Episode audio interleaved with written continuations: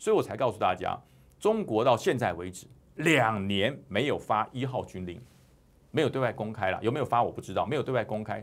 就像中华民国的国军，如果连续两年训令不对外公开，那我依据什么训练呢？那个训练哈，我们每年十二月份开始，我们所有的高师参谋都在修修计划，马上在一月一号前要公布。他有这些计划，他才可以核核销油料、核销弹药、核销各种训练的流程。你一号军令不发，就跟我们中华民国不发训令一样。训令是一本书哦，它不是一张纸哦，是一本书，是国军在今年的所有训练的依据。哎，训令不发，这部队要怎么办啊？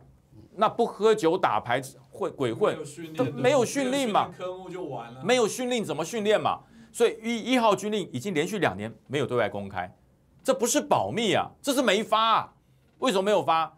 会班会会修训令的人都被收押了，都换掉了，换了一些菜鸟。那火箭军、海军的来修火箭军的训令，那不是疯了吗？空军的去修海军的训令，对不对？然后这个开船的去修开战车的，那不乱了吗？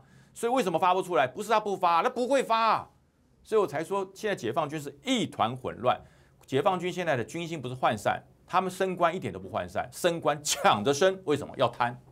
有升官才有钱赚嘛，钱袋子永远赢过枪杆子嘛，这是现在解放军的想法。所以习近平慌不慌？慌。所以经济搞不好，这个骚扰台湾要钱，民心抓不住，因为经济不好，老百姓怨声载道。军心涣散，因为人人都想贪污，这才是习近平内部面临到最大的问题。你要用攻打台湾、吃掉台湾来解决这些问题，你可能是缘木求鱼，这种病会越医越严重。